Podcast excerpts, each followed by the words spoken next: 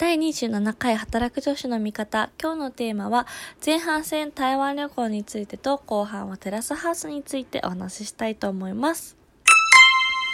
この番組は仕事もプライベートも楽しみたい25歳社会人3年目の私の等身大な日々を配信する番組です。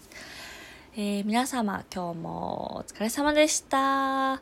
ちょっと朝聞いてる人はおはようございますなんですけれども、えー、今、週、水曜日、あっという間に今週は早いですね。あのー、そう、今週はね、ちょっと言ったかもですけど、1週間大阪にいるので、久しぶりに我が家に帰ってきまして、やっぱり落ち着くなと幸せをかみしめております。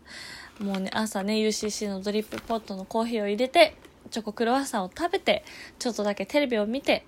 会社に行くというね、このルーティンがね、できるのが本当に幸せだなと思いました。実家は実家で心地がいいんですけど、やっぱりなんかこう自分の家に帰ってくると、あの、なんか社会人してるなっていう気に、はい、なりますが、えー、今日はですね、台湾の話をちょっとだけあと少ししたいと思います。実は、あの、今日ね、今さっきまで食べたんですけど、タピオカミルクティーケーキという台湾土産をね、勧められまして、ガイドさんに。意外と美味しいっていう、あの、パイナップルケーキって有名だと思うんですけど、多分お土産でね、もらったことある人も多いと思うんですけど、あれもなんか私あんまり美味しいイメージなかったんですよ。パサパサして、あの、口の水分をね、吸い取られるような、あの、お土産というかだなと思ってたんですけど、ガイドさんがね、美味しいパイナップルケーキをおすすめしてくれて、ちょっと後で探してリンク載せときますね。で、それの同じ感じで、タピオカミルクティーケーキもね、発売されてて、え、美味しいのって思ったんですけど、試食したらね、意外と美味しくて、今帰ってきて食べたんですけど、まあ、全然ありだなっていう感じでした。はい。で、やっぱりね、タピオカブーム、現地のね、台湾もすごくて、なんかやっぱり日本だとあれって500円とか600円とか、なんか私700円ぐらいのも見たことあるんですけど、まあ台湾だとね、普通に、まあ、なんだろう、L サイズっていうんですか？日本の L サイズ的なものでもなんか160円とかもう200円ぐらいで飲めてまあねそりゃ飲むだろうなと思ってあの駅のホームのところとかなんかこうエスカレーター登る時の脇の交通広告みたいなところとかも結構タピオカ推しの駅が多くて割と打ち出してましたね。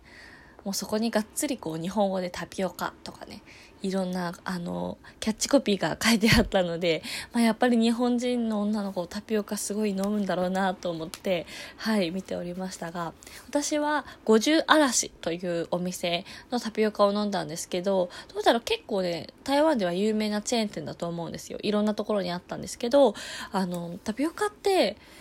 結構今までというか、まあ、普通結構なんですかね大きめのボール、ボールというか、ね、あの、粒が入ってると思うんですけど、あのちっちゃいタピオカのミルクティーを初めて飲んだんですけど、これが意外と美味しくて、むしろ私、普通の大きいサイズよりちっちゃいサイズのタピオカの方が好きだなと思いました。なんかたまにあの、ココナッツミルクの中にタピオカ入ってるデザートみたいなのあるじゃないですか。結構ビュッフェとかねアジア系の料理のお店にあったりするんですけどあれに近い大きさなんですけどなんかねすごい美味しかったです。そう私結構ちっちゃいタピオカが美味しいっていうのがね今回の旅の発見でしたね一つ。はい。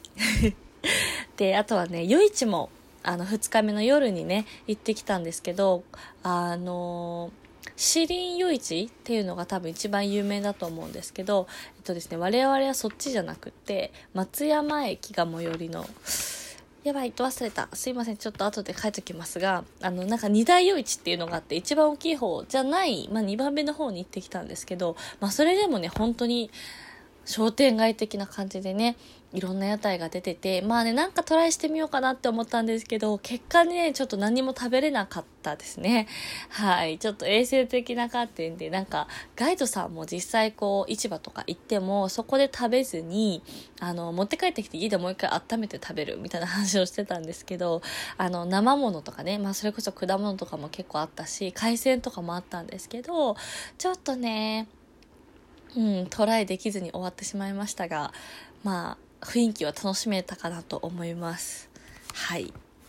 あとはパックですね。妹がね、鬼のようにね、爆買いをしてたんですけど、私はね、ちょっといつも使ってる日本のがあるので、そんなに買わなかったんですが、あの、おすすめのね、パックも結構ね、安く、日本でも、まあ、それ売ってるらしいんですけど、8掛けぐらいで安くなってたらしいので、はい、妹はね、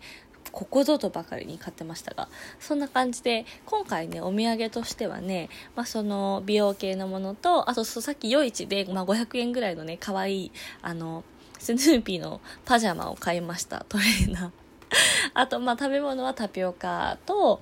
まあ、パイナップルケーキと、あと、ちょっと、前回話したお茶ですね。あの、プーアル茶と東方美人茶っていう美味しいお茶を買ってきました。これはちょっと実家に置いてきてしまったんですが、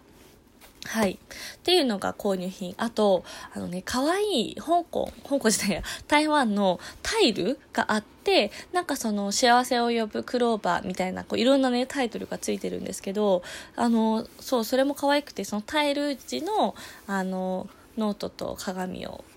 購入しました。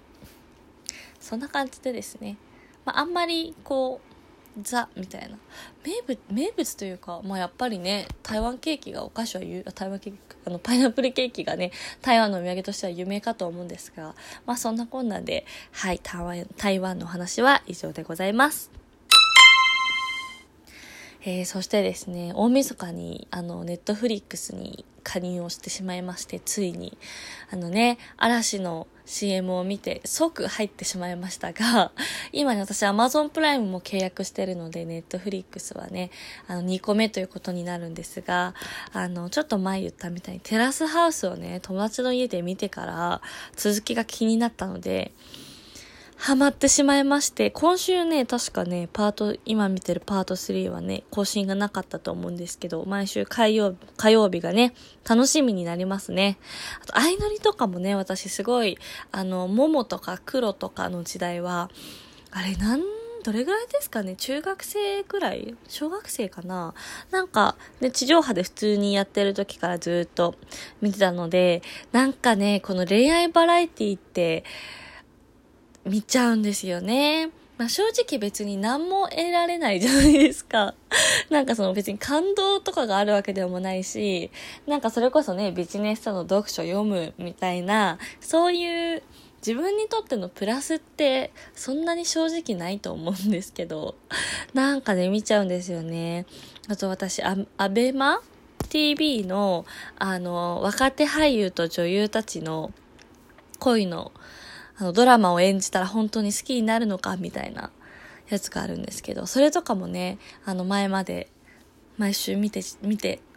しまってまして、なんかこの恋愛バラエティってなぜかずっと見ちゃう気になるっていう感じありますよね。そう、だから、相乗りはちょっとまだ見てないんですよ。もう見出したら止まんなくなっちゃうと思って。で、テラハもすごいね、シリーズめっちゃありますよね、私。あの、みんな面白い面白いってずっと言いながら、もう入ってなかったんで、全然見てなかったんですけど、今ね、パート1の3、軽井沢のやつもちょっとね、見始めてしまいました。いや、でもこれ本当にね、なんか CM とかもないし、自分のね時間の限り見てられちゃうから結構危険ですよね。ちゃんと決めないと。はい。と思いながらですね。あのたまにお風呂入りながら見たりとかまあ休日寝る前に見たりとかしてネットフリックスライフを楽しんでおります。もし皆さんおすすめの映画とかあのプライムとかネットフリックスで見れるものがあったらぜひ教えていただけたら嬉しいです。あと最後に、あのー、私がね、いつも聞いてる Voicy というアプリで、はあちゅうさんが、なんと、更新を再開したんです。イェーイ！ということで、はあちゅうさんはね、私もずっと好きで、大学生の頃から、あの、半径5メートルの野望っていう本があるんですけど、まあ、それが結構、まあ、はあちゅうさんの本では結構有名かなと思うんですが、まあ、それを見てね、めちゃめちゃ共感してしまって、もうそっからずっと追いかけをしてて、ノートのね、有料会員でもあったりするので、あの、はあちゅうさんの記事とかは、更新通知が受け取れれば全部読むようにしてるんですが、なんかその Voicyでもね、結構いいことを言ってて、なんか朝のエナジー補充にすごいちょうどいいなと思っているので、ぜひご興味ある方は、 Voicyのアプリをダウンロードして、はあちゅうさん検索してみてください。あとね、引き続き、あの、ジャニーズは努力が9割を書いた霜田明寛さんのシモダフルデイズというのも毎朝聞いておりますので、ぜひ音声メディア好きな方は覗いてみてください。それでは今日はこの辺で失礼します。ありがとうございました。